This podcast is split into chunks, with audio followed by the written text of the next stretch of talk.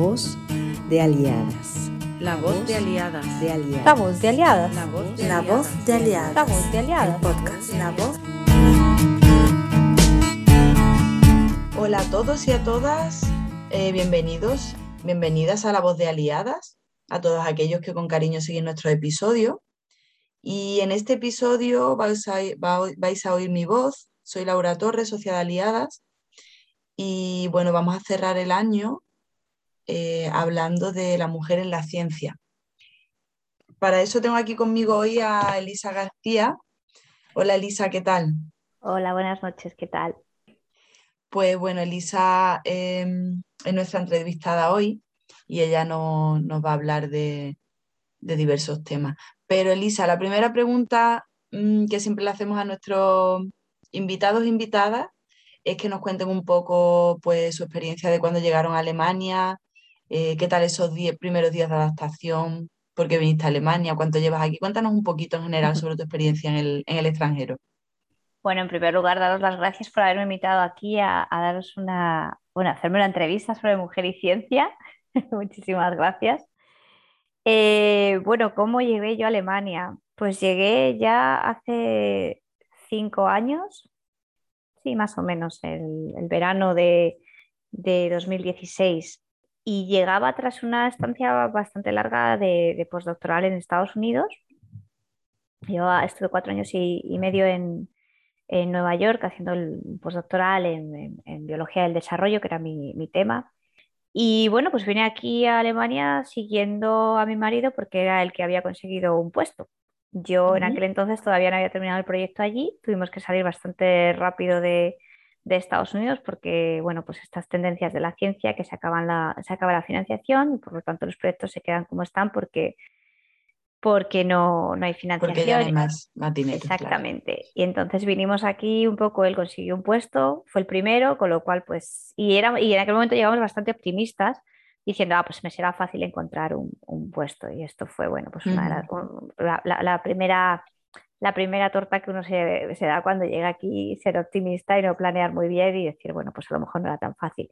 Y veníamos sobre todo con un, con un niño de, de año y medio Ay, ujú. que también era una forma diferente de, de empezar. Claro. Hasta ahora, como siempre, habíamos empezado en diferentes sitios. De repente, pues ya no veníamos los dos solos, sino que éramos tres. Por eso también lo de as- asegurarnos quién tenía el trabajo, etcétera. No podíamos ser tan, tan viva la, tan viva la Pepa como habíamos sido hasta ahora. Y la verdad es que, bueno, yo venía un poco con la cabeza en transición, es decir, mm, estaba con el objetivo de, de, de acabar el proyecto en, en Estados Unidos, es decir, tenía que simplemente ya escribir, tenía ya todos los datos, básicamente era analizar y escribir, pero claro, lo que digo, no viene uno solo.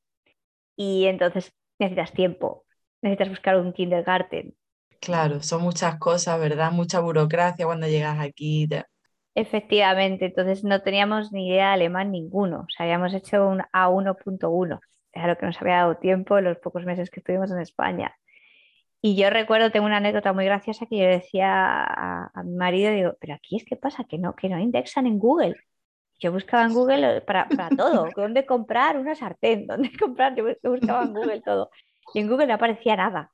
Claro, buscaba en inglés. Me di Claro. cuenta que, claro, ¿qué hacía esta gente? O sea, por un lado, veníamos aliviados de salir de Estados Unidos, de volver a Europa, estar cerca, más cerca de la familia, de tener al menos una, bueno, pues que las cosas fueran un poco más normales en lo que se refiere a beneficios sociales, que habíamos sufrido bastante eso en, en- en- Allí en Estados Unidos, ¿no? Mm. Sí. Pero por otro lado, con la continuidad todavía, con la promesa de seguir mi carrera científica, que como digo, fue una de las cosas que, que enseguida vi que no iba a ser tan fácil, y con la dificultad también de que para poder hacer todo esto necesitaba encontrar guarderías y demás, que no, tampoco fue bastante fácil. Así que, y mi marido trabajando y yo aislada socialmente, claro. Sí, es verdad que los comienzos son muy difíciles, ¿no? Cuando vienes sola y con una familia y todo. Sí, porque hasta ahora siempre me había mudado de país, o sea, no era la primera vez que me mudaba de país, ya había sido otros pues, Estados Unidos, Inglaterra anteriormente, es decir, no le tenía miedo a lo que es la migración per se, o sea, sabía un poco lo que, por lo que iba a pasar, el proceso migratorio por el que iba a pasar, pero siempre había ido con trabajo y uno se da cuenta de repente que el trabajo es, bueno, pues le da el sentido social a veces a uno. Es decir, hace amigos en el trabajo, sobre todo pues en el mundo académico, en el mundo universitario, que es muy fácil.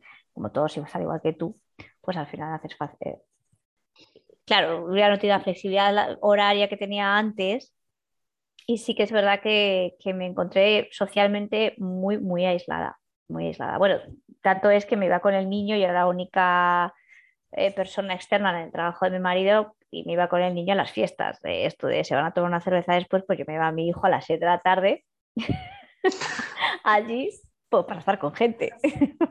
Yo lo he hecho también eso. Ay, me parecía, ellos encantados, yo encantada y el niño encantado, todo el mundo encantado.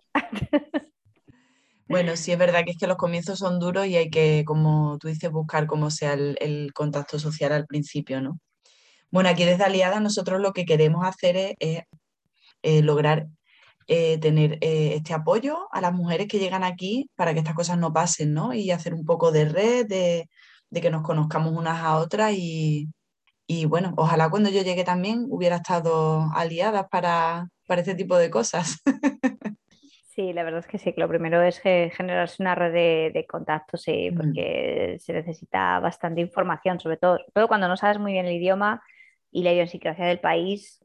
Eh, o sea, yo, aquello fue casi lo que más me costó a mí. Bueno, enseguida tuve que bajar el acelerador del proyecto que quería terminar y meterme a hacer un curso de integración, pero de nuevo me dio un poco la parte social también. O sea, aquellos cursos intensivos de alemán me dieron también esa parte social y de hecho ayer justo estaba con uno de mis amigos que conocí ahí, o sea que todavía mantengo amistades de aquellos que... Fíjate, sí, sí, sí. Bueno, Elisa, voy a hablar un poquito sobre ti y nos vas a contar sobre tu experiencia laboral y ya vamos a ir metiéndonos en el tema de, de la mujer en la ciencia. Bueno, Elisa es doctora por la Universidad Autónoma de Madrid en Biología y Bioquímica, Biología Molecular y Bioquímica, perdón, y bueno, como ella ha dicho, pues tras su estancia postdoctoral en la, Universidad de Columbia, dejó el estudio de desarrollo del sistema nervioso para dedicarse profesionalmente a la mejora de los sistemas académicos en materia de recursos humanos. Elisa, ha estado trabajando en el, en el, Instituto Max Planck, aquí en Colonia, ¿verdad? Hasta hace poco, en la oficina postdoctoral. Cuéntanos un poco el trabajo que hacías ahí y no sé, y cuéntanos también eh, si quieres, porque también estabas en, como coordinadora de, del, eh, como miembro de la Comisión Presidencial de Igualdad de Oportunidades, ¿no? Sí, bueno, esto fue una vez que, bueno, pues la bofetada de no poder seguir en academia, o sea, de todos mis eh, méritos académicos, investigadores, no, pues no salió, o los sacrificios que tenía que hacer, sobre todo a nivel familiar, personal, en aquel momento no estaba yo preparada para, eso. Nadie me había puesto en alerta de que podría ocurrir eso, o sea, fue algo que, que, no contaba con ello y, bueno, pues tenía básicamente que separarme de mi pareja, irme a una ciudad en, en, otro estado alemán para poder continuar mi carrera académica, que era mi vida, o sea, que había dedicado horas y horas y horas, o sea, yo realmente sí que, o sea, me gustaba muchísimo. Pensaba que me había ido mal en Estados Unidos, luego me di cuenta a posteriori que no me había ido tan mal. Sea, que, podía haber seguido intentándolo, pero como digo, ya eran demasiados esfuerzos, ya eran demasiados nos, ya empezaba a dudar de mí misma. Y entonces, eh, bueno, pues decidí que, decidí que, ya que bastaba y que, que me plantaba. Y fue fácil, relativamente fácil encontrar qué es lo que me podía gustar, porque en los años que había estado en España haciendo el doctorado, bueno, yo vi demasiadas injusticias en el donde yo trabajaba, demasiadas. Sí, por desgracia en el mundo académico no es, sí, es algo bastante común. Exactamente. Y, bueno, y por lo menos empezaban a haber voces que, decían que, ya no. O sea, que esto de ser pagado por una centrífuga en sobres de 400 euros y cosas así, pues estas cosas ya, ya bastaba accidentes laborales, que se quedaban sin ser la accidente y punto, porque en laboral no había nada. Gente que presentaba la tesis se registraba el último día, llevaba cinco años, no ni registrado, y aquí, aquí no sabía nadie quién estaba, quién estaba allí. Abusos, muchos. Entonces, bueno, pues entonces me metí enseguida, pues yo con este carácter que tengo de, y que por lo visto, hablando ya con una psicóloga, parece que es algo bastante común entre los investigadores, esto de, de preguntar siempre por qué, por qué ocurre esto y esto se puede cambiar y esto se puede hacer algo, pues en este ímpetu, pues enseguida empecé a participar en, lo que por aquí se llama la Federación de Jóvenes Investigadores Precarios y donde, bueno, pues aprendí muchísimo sobre política de recursos humanos en ciencia. Yo era la parte más negociadora, hay que decirlo, no la parte tan reivindicativa que la sabía. Y bueno, aquello la parqué en Estados Unidos, aunque ya al final también estuve un poco en colaboración hablando con la gente que estaba montando la primera asociación de postdoctorales ahí en, en Estados Unidos. Y también en Estados Unidos empecé a ver lo que eran los desarrollos, el, el, desarrollo profesional. O sea, cosa que en España no. Yo me acuerdo cuando hacíamos el doctorado nos quejábamos de, oye, es que nadie me va a enseñar cómo funciona el confocal. O sea, ¿cuánto tiempo perdemos en aprender una cosa cuando se podía hacer un curso, organizarse? Yo di cursos con una amiga de estadística. A, los nuevos, de decirme, no pierdas el tiempo que ya lo hemos perdido los demás, te lo vamos a dar. Lo hacíamos a, totalmente iniciativas. Y en Estados Unidos vi que, pues bueno, pues no solo había iniciativas, sino que había, las instituciones empezaban ya a moverse un poco eh, en este aspecto. Entonces, esto fue una mezcla para cuando yo la academia no me funcioné, dije, bueno, pues ¿qué puedo hacer? Y, vi un puesto de coordinador de una oficina de postdoctorales para, para comenzar de cero, o sea, no había nada. Vi cómo estaba el patio un poco en Alemania, o sea, qué es lo que se había hecho, cuál era la mentalidad un poco al respecto, la estrategia detrás por parte de, bueno, pues los agentes sociales eh, implicados y de los agentes políticos. Y vi que había poco y que se podía hacer cosas en pequeños institutos, todo con un Max Plan. Así que me presenté, les dije lo que se podía hacer y me, y me cogieron. O sea, bueno, porque pues tenía una idea, una idea de proyecto detrás, decir, mira, es que se puede hacer esto, esto, esto y lo otro. Siempre, por mm. supuesto, detrás con la idea de mejorar eh, las condiciones de carrera profesionales de los, de los eh, investigadores postdoctorales en este caso.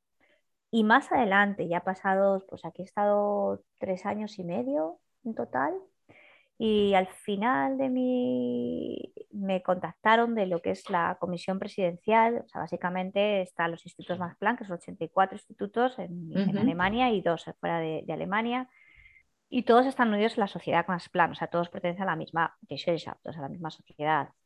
De esta sociedad, pues tiene su organigrama, su junta, y las comisiones, hay como ciertas comisiones transversales que dependen de la, de la vicepresidencia. La vicepresidencia cambió y la vicepresidenta generó sus nuevas comisiones y una es la de igualdad de oportunidades. Y bueno, me llamaron, yo no eché nada, a mí directamente me llegó un mail un día diciendo que, que si quería participar, por supuesto era un honor. Y la Comisión de Igualdad de Oportunidades en el Max Plan se centraba en género y lo nuevo era internacionalización. Hasta ahora había sido siempre género, pero empezaba, bueno, pues, eh, a haber muchísimo internacional en los centros de institutos Max Plan, podían ocurrir no es que pudieran ocurrir problemas, sino que también había que saber administrar este, este esta diversidad. Y de ahí me llamaron. Y, Elisa, ¿cuál eran, o sea, cómo trabajaba esta comisión y cuáles eran sus objetivos?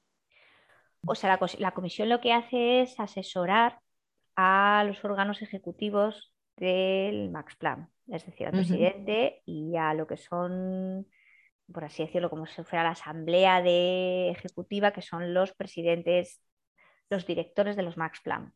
O sea, los 84, cada, cada uno tiene un director ejecutivo y se reúnen en diferentes áreas, ¿vale? Por disciplinas, y ellos son los que deciden todo, absolutamente todo, no solo lo científico, sino todo.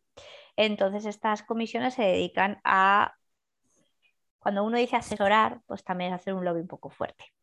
Y por otro lado, también tienen que generar las estrategias de los requisitos que pone el gobierno. Es decir, el gobierno alemán también pone requisitos en, materia de género. Que hay que cumplir, ¿no? Que hay que cumplir. Y la comisión está un poco también como a cargo de vigilar que, esto, que estos objetivos se cumplan. Que estos objetivos se cumplan y que y, no solo que se cumplan, sino cómo se pueden cumplir, cómo se puede impulsar que esto se, cumpla y monitorizar también un poco pues, cómo va el resto de, los, eh, de los institutos. Entonces, eh, a nivel general, por ejemplo, una de las cosas más, yo estuve en muy pocas reuniones, porque es una comisión que se reúne bastante poco, por así decirlo. Luego cada uno se pueden generar iniciativas internas, etcétera, pero lo que es la comisión en sí se reúne bastante poco. Y en la primera que estuve se habló de cuotas directamente. de cuotas eh, de mujeres y cuotas de, o sea, cuotas de mujeres, básicamente, para llegar a los, a lo, bueno, pues a lo que se había dicho que se iba a llegar, el número de mujeres. A los números que se pedían. Exactamente, sobre todo en puestos de liderazgo, que es donde más, donde más flaqueaban. No, no es poco, o sea, cuando uno está en una comisión de 84 institutos y, se hacen propuestas y se dice, bueno, pues qué podríamos hacer, o como comisión, qué es lo que decidimos en, los próximos cinco años, hasta dónde se quiere llegar. Bueno, pues mm. uno, uno participa como, como, uno más, claro. Em, Elisa, te voy a hacer una pregunta eh, encaminada ya en este sentido, ¿no? ya que estamos hablando de, de género y desigualdad. ¿En qué momento empezaste a ser consciente de la desigualdad de género en ciencia? Pues muy tarde. Demasiado tarde. Y, A ver, ¿por qué dices que muy tarde? Porque, porque te gustaría haber, pues haber, sido consciente antes, ¿no? Supongo, ¿no? Sí, sí. De hecho, de hecho, cuando hablaba antes de cómo entré, sí, de cómo entré en precarios, bueno, y entré también a ser el, eh, el representante de los de predoctorales, primero en mi departamento, en el departamento de biología molecular de la Universidad Autónoma, y luego también en Consejo de Gobierno y entré básicamente por una injusticia y al poco de estar, recuerdo que el que a mí me pasó el relevo tenía un blog y destapó, denunció, vamos, a gritos básicamente un caso de abuso. De, abuso. Y era como, ¿cómo puede ser que esto esté ocurriendo aquí al lado? Porque era en la batalla al lado mía. Y sobre todo lo mal que se tapó. Y por eso digo, y a pesar de tener este tipo de casos, yo no lo veía como discriminación sexual, porque en, aquel, en, aquel, en, aquel, caso, por desgracia, fue sexual también, no de género solo, sino que lo veía como, como un caso individualizado, o sea, no como algo sistémico, sino como ella ha tenido mala suerte y este tipo, pues es lo que se te puede ocurrir decir, ¿no? Pero es, esta persona son estos casos individuales, no como una cosa sistematizada. Y fue cuando estuve en, en Nueva York trabajando, trabajaba, mi, jefe era, era un hombre y éramos, eh, pues había, no me acuerdo, me parece que éramos dos chicos en el laboratorio, éramos tres chicas o cuatro chicas, algo así. Éramos un laboratorio bastante pequeño para, para Estados Unidos, pero bueno, trabajábamos ahí y yo siempre llegaba a casa y me quejaba de, jolín, ¿y este por qué me tiene que hacer a mí? ¿Por qué me tiene que decir a mí cómo pongo los experimentos? ¿Y por qué está constantemente cuestionándome? ¿Y por qué está no sé qué? Y, me quejaba, pues, pero como un trabajador más se puede quejar de su jefe o, de, bueno, unas dinámicas de trabajo pues que no me gustaban en absoluto. Y una vez fue mi marido que me preguntó y me dijo, ¿y tú has visto cómo le pregunta a Jim Juan, que era mi compañero, mi compañero, el otro postdoc, o a, no me acuerdo, ya ni me acuerdo cómo se llama, el predoctoral?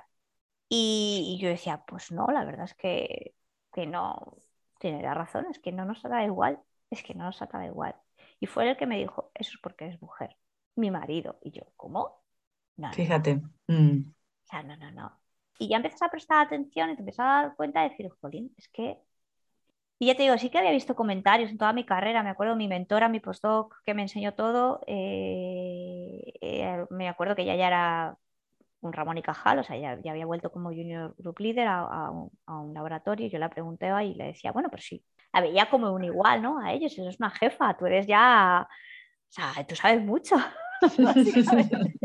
sí, estás ahí arriba, ¿no? Estás ahí arriba ya, te has pasado esto. Y me decía, no, es que estas reuniones donde todos se ponen a fanfarronear, además era una gallega que no decía ni pío, o sea, jamás lo harías quejarse, jamás nada, nada, cayendo en el estereotipo de, regional, pero es que en este caso se cumplía, no decía nada.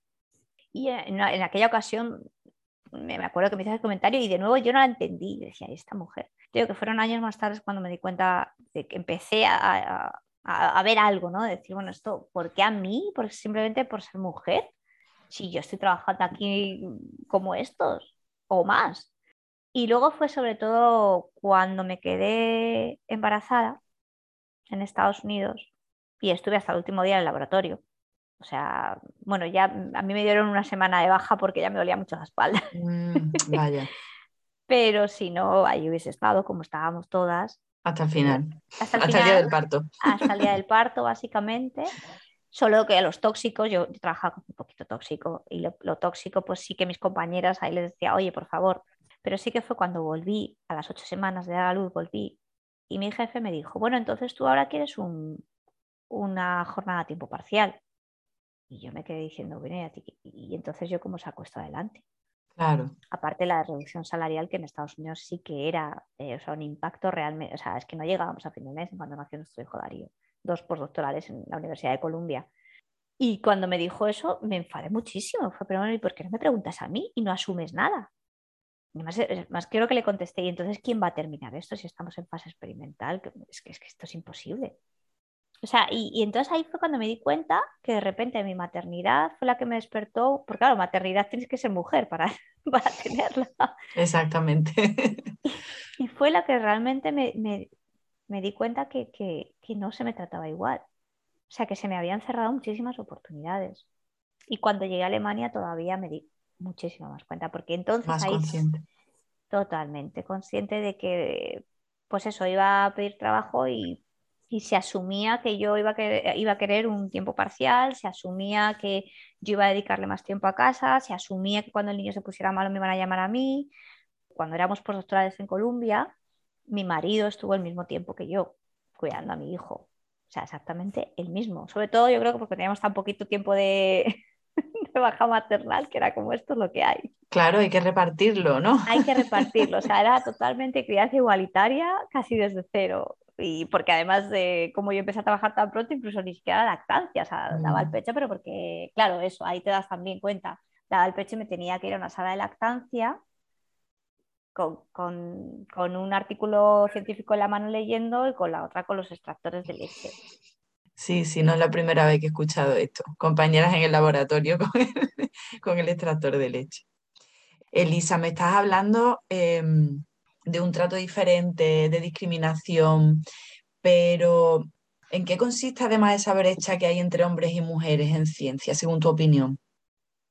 La brecha, por así decirlo, o sea, cuando uno ya la ve, es cuando simplemente ve los números. Cuando ve los números, se ve que actualmente ya estamos en una igualdad o incluso en algunas disciplinas mayor número de mujeres haciendo el doctorado. Y cuando empieza el, el postdoctoral, aquello empieza a caerse y a desaparecer mujeres de, de repente del sistema académico. Y cuando se llega a jefe, cada vez menos. Y si solo fuera eso, o sea, si uno empieza a mirar números, empieza a ver que las publicaciones, si eres mujer, te citan menos. Que si para conseguir una financiación, si eres mujer, te financian menos y has menos cantidad y has tenido que pedir encima más veces. Que las críticas encima son peores, más personalizadas. Los adjetivos son, o sea, ¿cómo, cómo decirlo? No, no, miden a las mujeres, por tanto, por, la, por su competencia, por su, o sea, miden por su competencia, pero no tanto por su ingenio. Es decir, como si ellas tuvieran que esforzarse mucho y a base de mucho, mucho trabajo, son muy buenas. Ellos son directamente, por, naturalmente son así. Son inteligentes y... Claro, son inteligentes, son creativos, son innovadores. Mm. Mientras que la mujer, de nuevo, son comportamientos, si una mujer es más agresiva, en el sentido de que es, bueno, pues asertiva simplemente y que tiene que hacer, bueno, pues lleva un laboratorio con su gente, con su, con su personal, con su financiación, etcétera. Entonces la empiezan a poner calificativos negativos, en el sentido de, ojo, es que esta manda mucho, es que mientras que a un hombre es lo natural que debe hacer, ¿no? Entonces, cuando uno empieza a ver todas estas cosas, pues ve que la diferencia, son, la diferencia de trato es, es, abismal. Y esto lo que acaba ocurriendo es que las mujeres, sobre todo eso, cuando no eres consciente de todo esto, llevas una sobrecarga brutal, es decir, estás trabajando más para que se te reconozca mm. lo mismo o menos. O menos que a un hombre, ¿no? Entonces, claro, es como no puedes fallar sea, tienes la sensación que tú puedes fallar, que en cuanto a la mínima estás fuera. Y eso al final acaba siendo una pesadilla psicológica para cualquiera. Y una carga que, que, hace que ya todo el sistema sea desigual, obviamente. Es que ya simplemente empezando por la carga que una mujer lleva a la hora del impuesto laboral porque el trato no es igual. Porque se asumen muchos roles que no tienen por qué ser así. Y se asumen muchos estereotipos que no tienen por qué ser así. Es decir, que, que porque yo sea mujer no tengo que ser una persona muy dulce a la hora de que cuando presente mis datos. O sea, digamos que todo eso, todos los estereotipos y los roles de género están como, como muy incrementados, ¿no? En este área. En... Sí, eso es algo que es curioso de la...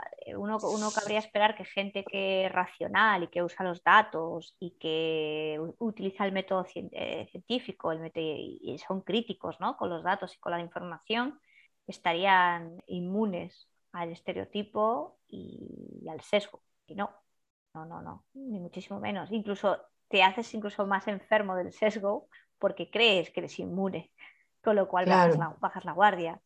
Y eso es lo que se ha visto ya en numerosas ocasiones, enseñado que, bueno, efectivamente, que si bajas la guardia hacia este tipo de sesgos, pues ocurren más, porque en el fondo es una mochila que llevamos cultural. O sea, es simplemente está, la, ciencia está dentro de, una cultura y está dentro de, bueno, somos humanos y como tales pues tenemos nuestros sesgos y, llevamos nuestra mochila cultural, con lo cual pues no vamos a dejar de repetir lo mismo. Y si encima nos creemos que somos mejores, pues por mm. desgracia somos peores. Ha sido un mundo muy masculino, o mm. sea, si lo piensas, eh, sobre todo los sistemas académicos más antiguos, los ingleses, alemanes, estadounidenses, es un sistema antiguo, con lo cual eran hombres. Entonces se ha heredado. Y, además, bueno, estos egos a mí me, resultó muy curioso que, bueno, tuvimos una charla en, en Aliada sobre mujeres en ciencia y Elisa, pues nos pusiste un ejemplo eh, de cómo le preguntaban a, a, unos niños en el colegio, ¿no? Como, ¿qué es un científico, no? Y una persona que hace ciencia, bueno, porque en inglés es scientist, entonces no, lleva género, y todos dibujaban a hombres, ¿no? Así además con su bata. Claro, efectivamente, porque al final es un poco repetir lo mismo, el estereotipo de la mujer, pues eh, profesora, enfermera, cuidadora generalmente, y el hombre, pues el innovador, el arriesgado, el creativo, que siempre es un componente que los científicos parece que está ahí en, la, eh, en, el, psique, en el psique cultural. Eh, entonces, claro, efectivamente los niños no van a hacer otra cosa, ya de niños pues lo van a repetir. Entonces, si una niña quiere ser científica, se va a encontrar un poco rara. Y cuando vaya a clase y vea que todo se ponga a estudiar ingeniería industrial y vea que el 70% son hombres, va a decir que yo cago aquí. Claro, esas niñas no tienen, no tienen referencias femeninas, ¿no? A las que mm, Claro, tienen menos referencias femeninas y luego es eso, que están en un, ambiente hostil. Y es lo que se intenta que, no ocurra, es decir, que por lo menos tengan un... decir, bueno, el problema es que muchas veces los, modelos que tenemos, claro, son estrellas. Es decir, si tú te comparas con Marie Curie, pues, te estás exigiendo demasiado. Claro. es decir, también hay que poner modelos que sean un poco más que estén en todas las claro en todas las escalas alcanzar efectivamente claro, todos pues, decimos que yo como soy mm, mi modelo es Marie Curie o gente hiperluchadora o gente hiperperfecta o por lo menos solo conocemos su cara perfecta tampoco creo o sea ayudamos pero también por otro lado desfavorecemos porque obviamente nadie es perfecto mm.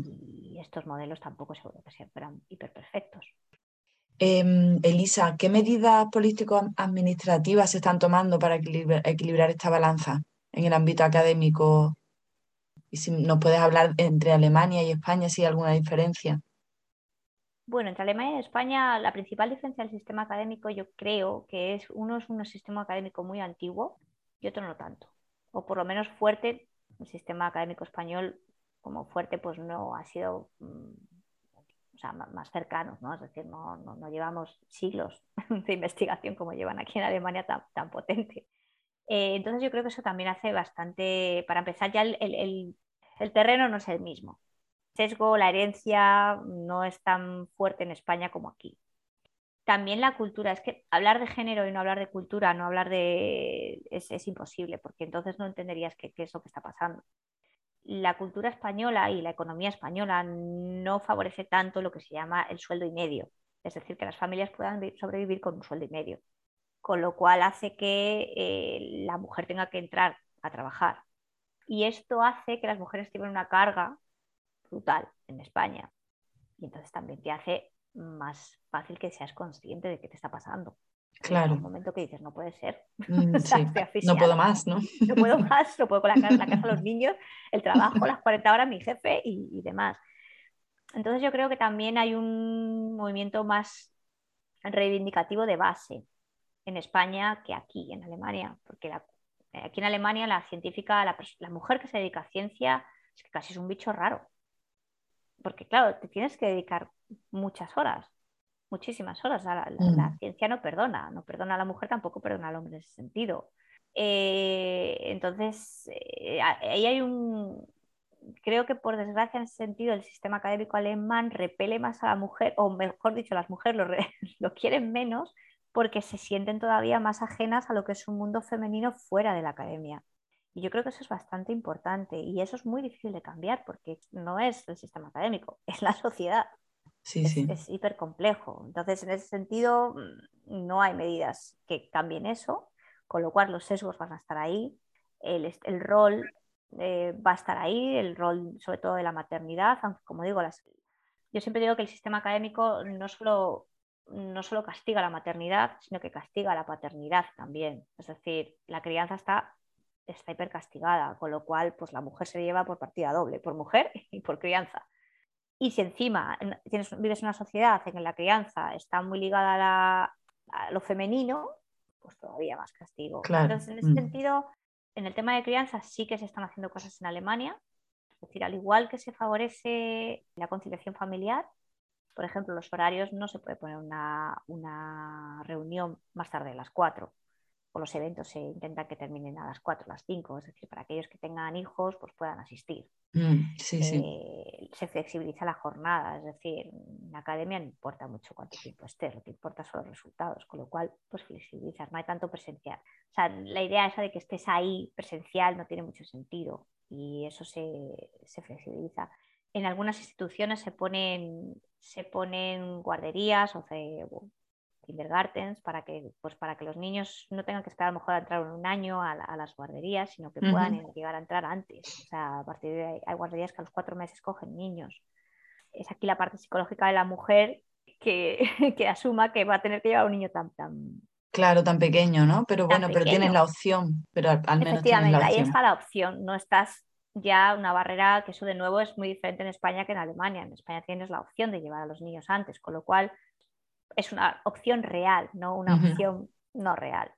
Eh, otras medidas en el sentido, o sea, ya te digo, en tema de crianzas en Alemania sí que están haciendo algunas medidas en ese, en ese ámbito, pero no, no son suficientes, ni muchísimo menos porque, como digo, no solo castiga a la mujer, también castiga a los hombres, porque nunca vas a dar lo que se está pidiendo para, para, que, para poder pasar al siguiente nivel, que en el fondo es el que es el permanente, porque si no, estás fuera del sistema. Es un poco Mm, mucha gente a lo mejor no puede llegar a entender cómo funciona el sistema académico. El problema es que si no llegas a ser jefe, es que estás fuera. O sea, no es que no, te quieras quedar, es que te expulsa del sistema. Este es un poco el drama. Más medidas. Eh, sí que se está hablando muchísimo. O sea, hay tanto en España como en Alemania se están haciendo muchísima política de concienciación. Para que nadie le ocurra lo que te ocurría a mí, ¿no? Que veías estas cosas individualizabas. No lo veías como un problema de género. Lo veías simplemente pues que ha tenido mala suerte. Y siempre hay... sí, O sea que hay más, más conciencia, ¿no? De, de- Exactamente, o sea, se hacen campañas de concienciación, de decir, mmm, pues enseña los números, es que tampoco hace falta mucha campaña, simplemente con ver los números son sangrantes. Se, otras ya un poquito más avanzados sería, bueno, Por ejemplo, sí. en el tema de becas, de, ¿se está favoreciendo en algún sentido? Se favorece, por ejemplo, que haya bueno, paridad en los comités, porque se sabe mm. que cuando hay mujeres, pues como que el sesgo comunal se diluye se va, un poco. Diluye un poco. y eso es bastante importante, que los comités de, de haya, haya mujeres. Se favorece también, o sea, a igualdad de puntuación pasaría la mujer. También se favorece en ese sentido, eso tanto en Alemania como, como en España se monitorizan, que eso antes no se hacía, se monitorizan uh -huh. cuántos, cuántos se han presentado entre hombres y mujeres, hacer todo por género, se, se, aplica la dimensión de género a los datos, y eso es muy importante, porque ahí es cuando muy ves, pero ¿cómo puede ser que haya habido 80%, 80 de mujeres que hayan solicitado esta, esta financiación y, y solo sean 20%? Ahí es cuando dices, aquí debe haber un problema, porque lo suyo sería más o menos que se mantuviera el ratio, ¿no? Si no claro. sería asumir que las mujeres son peores per se. Entonces, la monitorización creo que es algo muy importante que se ha hecho en los dos países. Eh, y todo esto viene porque se aplican políticas de género, de género nacional e institucional. Es decir, a todos los niveles. Por ejemplo, la sociedad Max Planck, todos los institutos tienen que tener un plan de género. Lo tiene la sociedad, lo tiene el instituto y lo tiene el país. O sea, hay una estrategia de género. Y eso es muy importante porque es lo que te da el paraguas, porque si no, nadie te va a financiar, hacer iniciativas de qué. Vas a monitorizar el con qué dinero, qué interesante. Claro, claro, exactamente. Mm, mm. Eh, bueno, aquí en Alemania hay una figura bastante interesante que son lo que los, las, ¿cómo lo llamaríamos? Los equal opportunities, o sea, como los agentes de género. Se llama igualdad de oportunidades, pero como digo en Alemania, igualdad de oportunidades que siempre está ligada a género. Es decir, son personas que monitorizan, que se hacen responsables, es la persona de referencia en caso de que haya algún tema de género, la persona de referencia, es decir, alguien al que puedes hablar. Y esas personas normalmente están en redes que tienen la información, que saben, deberían saber cómo tratar esto y pueden, no son ejecutivos, pero pueden saltar la voz de alarma de decir, oye, en este instituto hay un problema. Es una persona de referencia, es una persona para aquella chavala que yo conocí pues no se viera totalmente decir a quién, a quién voy a hablar, sino ahí tienes esa persona de referencia. Y eso, eso es bastante interesante, esta, esta, figura aquí en Alemania. O sea, para que la mujer en un, en, un, en un, caso como el que nos has contado en un momento dado no se vea sola, desprotegida y tenga alguien a quien acudir, ¿no? Exactamente, y alguien además que esté informado, es decir, que sepa cuáles son, eh, bueno, pues la regulación, la normativa, tanto a nivel nacional como de la institución siempre tiene que estar acorde a la normativa.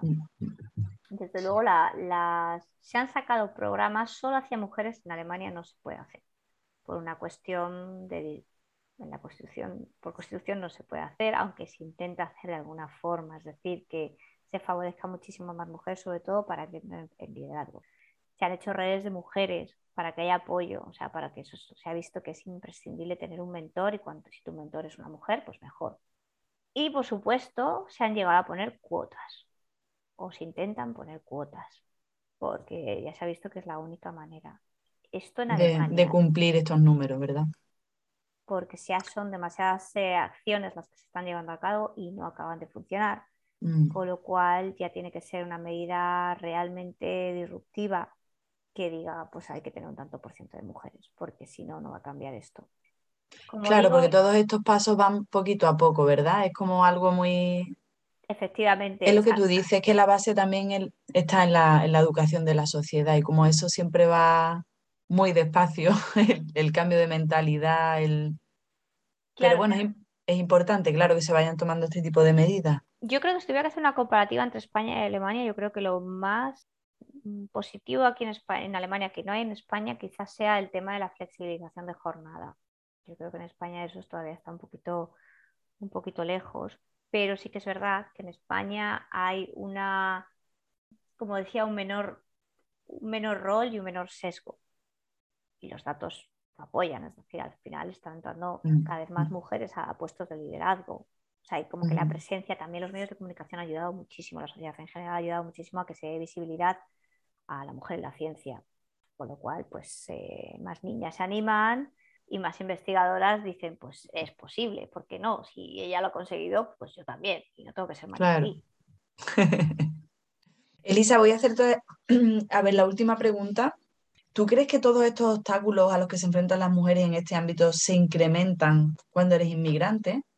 Sí, claro. o sea, eso que sí que... Bueno, esto lo ha estudiado muchísimo la gente que trabaja eh, discriminación por género y discriminación por raza, y todo suma. O sea, y todo, suma. y todo suma. Entonces, de hecho, estadísticas aquí también dentro del Max Plan o dentro de otras instituciones también están enseñando lo mismo. Eh, porque, bueno, pues al final, si hay sesgos de género, pues hay sesgos también de raza y hay sesgos también de procedencia. Y sobre todo porque al final eh, cuando uno no está muy seguro, cuando uno está en un sistema nuevo, nunca está muy seguro de dónde está. Con lo cual empieza también a veces a flaquear de uno mismo, ¿no? Esa carga que uno, uno empieza a dudar de uno mismo, de decir, bueno, soy yo, o es el sistema, o esto que está pasando, no entiendes muy bien las cosas porque no es tu tablero de juego, eres nuevo. Entonces, hasta que te ubicas el tablero de juego pasa tiempo y como digo, en academia el tiempo es valioso y estás fuera, si no, entonces, obviamente, si no tienes una network, o sea, si encima no hay red que te pueda decir, no, mira, es que lo que te está pasando es esto, no, mira, es que la siguiente financiación sale en tres meses, tienes que empezar a poner las pilas ya porque si no, no lo vas a conseguir. Si no tienes eso, por supuesto, mm, se te va a sumar al tema de género. O Mm, sea, es, Claro, claro, claro. es algo, mm, sobre todo principalmente por la falta de información. En el caso de Alemania, si no sabes alemán, por el idioma, por supuesto, es una barrera. Mm, Y discriminación también hay, es decir, a veces no intencionada, es decir, no quiere decir que simplemente por el hecho de ser extranjero te discriminen, sino simplemente por- porque no entienden tu idiosincrasia, no entiendes que en tu país no se dicen las cosas así, no entiendes que en tu país no existe este sistema sanitario, entonces no, pues a lo mejor un alemán o alguien aquí en Alemania, en Estados Unidos pasaría con un americano, pierde 30 segundos en pedir una cita al médico, tú pierdes 3 horas. Y eso es Claro, tiempo, sí, sí, y eso es tiempo de trabajo. exactamente. Y eso es un experimento menos, eso es, eh, y esos son puntos menos.